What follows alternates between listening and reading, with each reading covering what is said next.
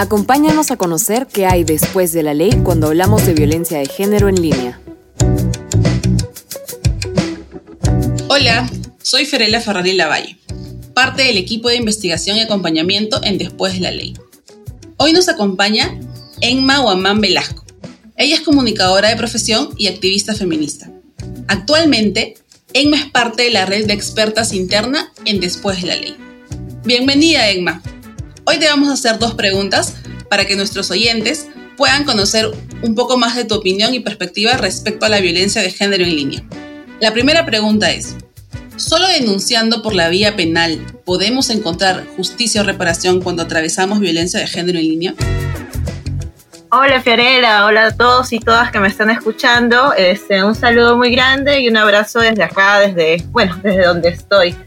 Eh, respecto a tu pregunta, Fiorella, eh, si, denunciando por la vía penal podemos encontrar una justicia y reparación para un caso de violencia de género en línea, considero que esto depende mucho, porque en teoría eh, debemos encontrar una reparación, un resarcimiento a través de, de los elementos de justicia.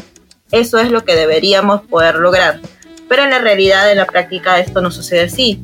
La justicia es un, ya no es una estructura en la que lamentablemente el ciudadano y la ciudadana puedan confiar en ese caso, muchas personas, como yo también, eh, lo que hacemos es volcar nuestra, nuestra, digamos, un atisbo de esperanza en las redes sociales.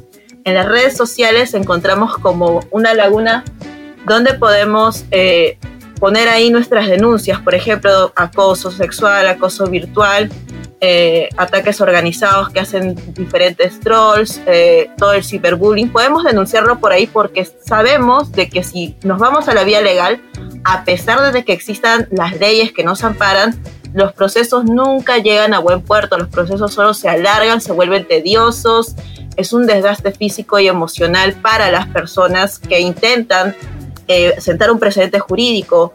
Tomo de referencia mi propio caso, este, yo denuncié eh, acoso por parte de, gente organizada en el 2018. Hasta el día de hoy, 2022, ya estamos marzo de 2022, casi abril de 2022, no he tenido ningún avance, a pesar de haber presentado denuncia en fiscalía, a pesar de que mi caso salió en medios de comunicación, ha sido, digamos, una letra muerta. Mm, las instituciones no nos están apoyando y en ese sentido, para mí, eh, el resarcimiento más por así decir, temporal, al menos que podemos tener algo leve, es ponerlo en redes sociales, la gente lo comparte, oye, estos grupos nos están atacando y al menos queda, si se puede reconocer algún nombre de esas personas que nos atacan, que nos acosan por medio de las redes, este, podemos tener ahí un cierto tipo de resarcimiento al exponerlos, porque lamentablemente hacerlo por la vía judicial es demasiado lento e ineficaz.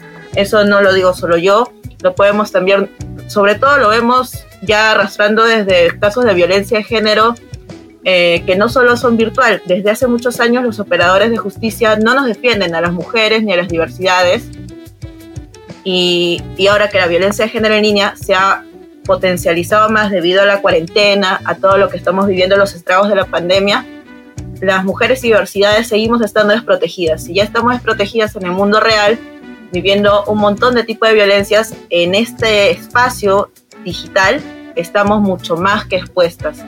Entonces, lamentablemente, la respuesta a tu pregunta sería básicamente un no, no podemos encontrar una justicia real por la vía penal. No la podemos encontrar, queremos encontrarla porque luchamos por encontrarla, nos juntamos para, para buscar las, las, soluciones, buscamos cómo frenar que otra persona viva lo que hemos vivido, que, que ya nadie la chantajeen sexualmente más, que ya nadie le extorsionen con fotos íntimas, que ya nadie, solo por poner su opinión en una, en una página, ataquen decenas de trolls, decenas de personas, que, que incluso lleguen hasta el acoso en casa. Queremos que nadie más pase eso.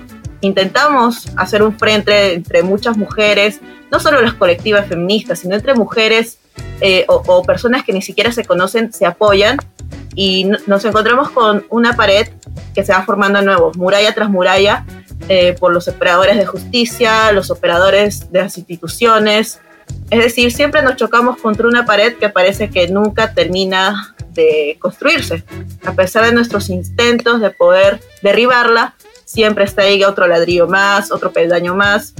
y lamentablemente intentamos y no se puede. En ese sentido, para mí, por lo visto, por lo que también he podido acompañar algunos casos de violencia de género, eh, me doy cuenta de que la justicia en nuestro país sigue siendo una quimera. Eh, envidio mucho, por ejemplo, lo que ha pasado con, hace unos meses con la ley Olimpia en México, pero creo que estamos todavía años luz de todo eso acá en Perú.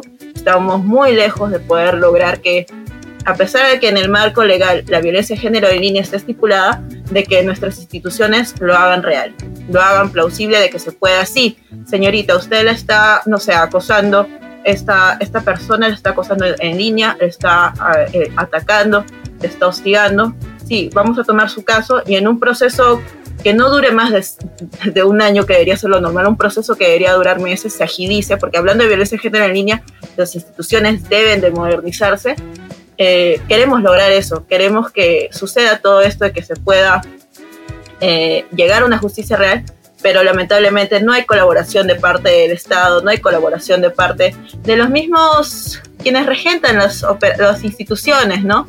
Eh, vemos muchos casos también de en los que los policías, por ejemplo, no le toman la debida importancia a estos temas porque dicen, no, esto, esto está sucediendo en Internet. A mí me lo han dicho, a muchas personas se lo han dicho, muchas compañeras que han intentado denunciar se lo han dicho. Este, esto pasa en Internet, cierra tus cuentas y ya fue limitándonos el acceso a estos espacios. Eh, y no lo ven como que es importante. Los operadores de justicia, quienes están a cargo de estas de quienes están a cargo de lo que debería ser la justicia en estas denuncias, no le toman importancia y por eso es que no tenemos una justicia real.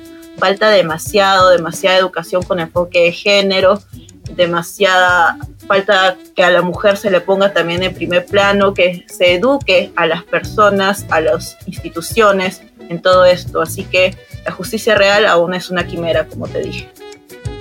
Muchas gracias, Enma, por tu, por tu opinión, por tu respuesta, desde tu experiencia como, como acompañante, pero también como haber vivido y atravesado este tipo de experiencia dentro del sistema jurídico eh, peruano, que si bien como mencionabas tiene muchos sesgos machistas y desconocimiento de la tecnología, eh, existen otras barreras, ¿no? Que, como parte del proyecto también hemos evidenciado gracias a em, la red de expertas interna como de la que eres parte.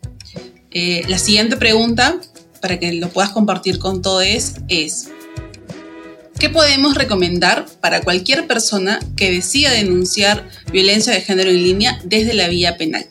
esta pregunta absuelve o, tu respuesta está dirigida a personas que han atravesado violencia de género en línea? Bueno, eh, considero que lo primero que deberíamos hacer si sabemos del caso de una persona que quiere denunciar algún tipo de violencia de género en línea es primero escuchar, primero darle la posibilidad de, de ofrecerle nuestra escucha activa para poder darle un soporte, porque de hecho esta persona no va a tener el soporte que necesita las instituciones. Entonces necesitamos al menos darle ese espacio. Considero también que eh, debemos ser realistas, debemos decir las cosas como son en ese sentido.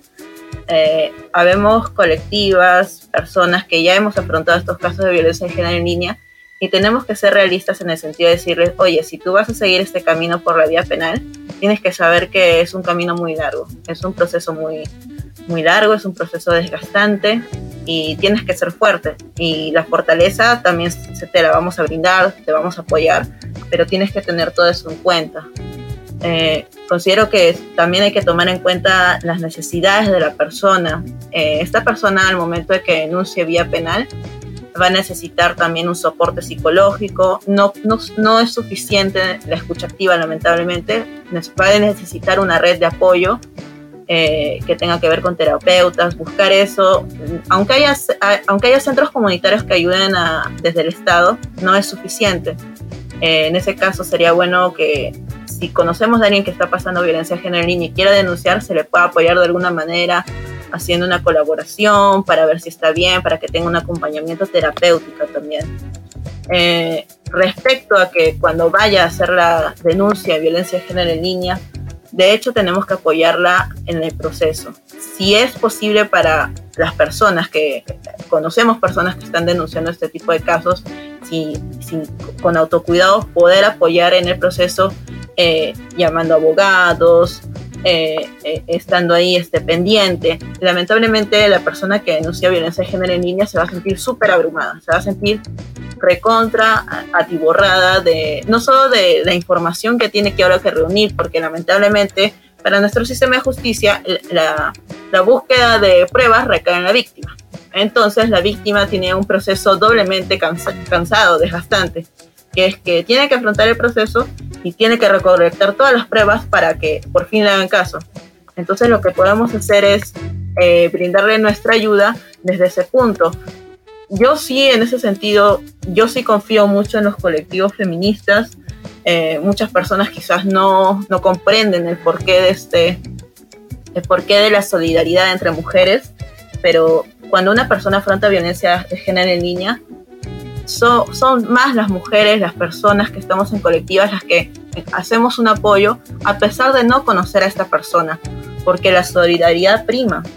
Entonces, este, yo lo primero que le recomendaría también a cualquier persona que esté afrontando un proceso así es, oye, busca una colectiva, oye, busca un grupo que te pueda apoyar al 100%. Y, qué más que les recomendaría a los propios grupos en los que yo estoy y he estado, porque sé que van a dar un acompañamiento seguro sobre todo a la persona, van a tener en cuenta sus necesidades, van a tener en cuenta también sus tiempos, porque una persona que afronta violencia de género niña y cualquier tipo de violencia en general, no podemos esperar que esté a nuestro compás. Ella nos tiene que dar, ella o él o ella nos tiene que dar su propio tiempo. Afrontar violencia es un tema muy complejo y muchas personas lamentablemente no lo saben hasta que lo viven. Y la idea es que todos podamos estar educados en esto para poder prevenir. Entonces lo primero que de verdad que yo haría de, para cualquier persona que enfrenta violencia de género en línea es busca ayuda, busca ayuda segura. No te ampares solo en que por la vía penal todo va a salir bien. No es así. Nuestra justicia no nos ayuda, nuestra justicia no nos acompaña. Entonces, les pediría de que por favor busquen a las colectivas que siempre van a estar dispuestas a ayudar, ya sea desde lo más mínimo, como por ejemplo dando una palabra de soporte, un abrazo, hasta incluso haciendo este, eh, marchas, haciendo este, presentaciones, haciendo colaboraciones, todo lo necesario para que esta persona que ha sido violentada tenga una red de apoyo que es lo más importante. Muchas gracias, Emma. Eh, de hecho, que puedas compartir tus recomendaciones eh, a otras personas que estén atravesando o que hayan atravesado violencia de género en línea. Eh, no hace más que agrandar esta red de la que hablabas, ¿no? Extender esta red de eh, cuidado colectivo y de prevención colectiva que podemos generar en espacios digitales, principalmente que es fomentado desde los feminismos. Muchas gracias por tu tiempo, por tu participación eh, y seguiremos trabajando juntas dentro del proyecto de Después la Ley. No sé si quieres contarnos o dar un cierre adicional a las preguntas. Sí, quisiera agregar de que eh, lamentablemente en respecto a violencia de género en línea, eh, la justicia sigue siendo, en cualquier tipo de violencia, la justicia sigue siendo un privilegio y más sobre todo para las mujeres y diversidades. Quisiera que las personas que escuchen tengan en cuenta esto para que cuando escuchen algún caso, oye, este, me acosó tal persona, me envió estas cosas, no, no se diga simplemente, ¿qué habrás hecho? O no se diga simplemente, ah, ya bloquea. No se trata de eso, no se trata de tapar el problema por un tiempo y ya está. Se debe poder acceder a una justicia justa, aunque suene redundante, porque es redundante, pero lamentablemente está todavía en unos niveles que nunca pareciera que vamos a acceder. Y tenemos que lograrlo. Y esto solo se logra desde el cuidado colectivo, como bien mencionas, se logra tejiendo redes de apoyo y se logra creando soporte entre las mismas personas. Muchas gracias, Emma. Eh, cada una de tus palabras va a ser muy bien recibida, no solamente para aquellas personas que atravesamos violencia de género en línea, sino para aquellas que acompañamos este tipo de casos desde cualquiera de, sus especializaciones. Eh, contigo hasta, eh, hasta otro espacio y otro momento. Un abrazo.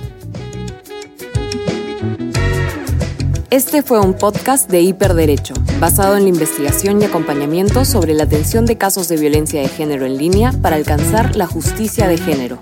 Recomienda y comparte este contenido con quien crees que lo necesite. Conoce más en www.hiperderecho.org slash después de la ley y suscribiéndote a nuestro boletín.